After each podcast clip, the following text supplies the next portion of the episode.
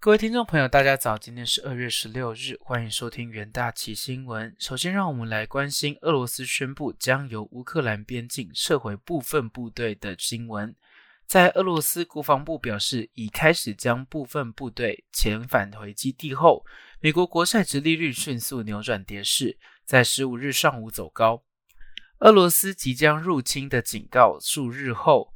这项撤军的公告缓解了乌克兰边境附近的地缘政治紧张局势。美东时间清晨六点，指标十年期国债值利率上升四个基点至二点零三六 percent。在俄罗斯军队撤出的消息传出之前，十年期公债值利率一直低于百分之二。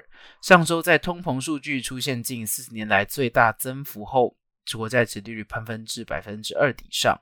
三十年期国债殖利率上涨三点三个基点至百分之二点三三四，殖利率与价格成反比，一个基点等于零点零一个百分点。殖利率十四日走高，因为圣路易斯联邦储备银行的总裁再次呼吁费德在二零二二上半年采取积极措施来对抗通膨。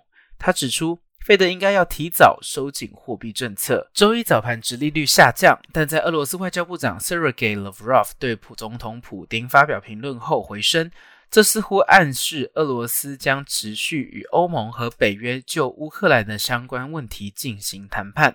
在经济数据方面，一月生产者价格指数将于美东时间周二上午八点半发布，同时还会发布帝国制造业调查。再来，让我们关心通膨高涨的相关议题。美国劳工部在十五日公布数据显示，一月的生产者物价指数 （PPI） 年增率达到百分之九点七，超乎市场预期的百分之九点一，数值与去年十二月持平。一月的 PPI 月增率达到百分之一，高于市场预估的百分之零点五，意味着年初以来通膨压力丝毫未减。排除能源、食品与贸易服务后，一月核心 PPI 月增百分之零点九，远高于调琼调查预估的百分之零点四。过去一年来，该指数上涨了百分之六点九，核心与整体 PPI 年增幅较二零二一年十二月创下的纪录水准低百分之零点一。再来，让我们关心今年 PC 销量下降对 Intel 的影响。花旗在投资人的报告中显示。仍高度依赖个人电脑和笔记型电脑市场的 Intel 正面临一个危机讯号。一月 NB 出货量大幅下降，这主要是由供应端售销限制所导致。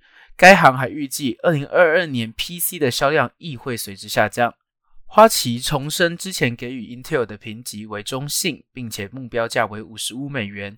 在并指出，一月 NB 的出货量下降了百分之二十四，高于预期的百分之十六。那么另外在报告中指出，我们认为这是一场危险的讯号。之前 Intel 在财报电话会议上表示，NB 终端市场库存将出现修正，而我们预计二零二二年的 PC 销量也会降温，因为在连续两年的两位数成长后，PC 销量将回归均值。因此，我们重申对 Intel 的中性评级。十五日稍早。英特尔与陶尔半导体宣布了一项最终协议。根据该协议英特尔将以每股五十三美元的现金价收购陶尔半导体，相当于收购总价值约五十四亿美元。英特尔把该公司整合入晶圆代工部门，加速推进其 IDM 二点零的战略。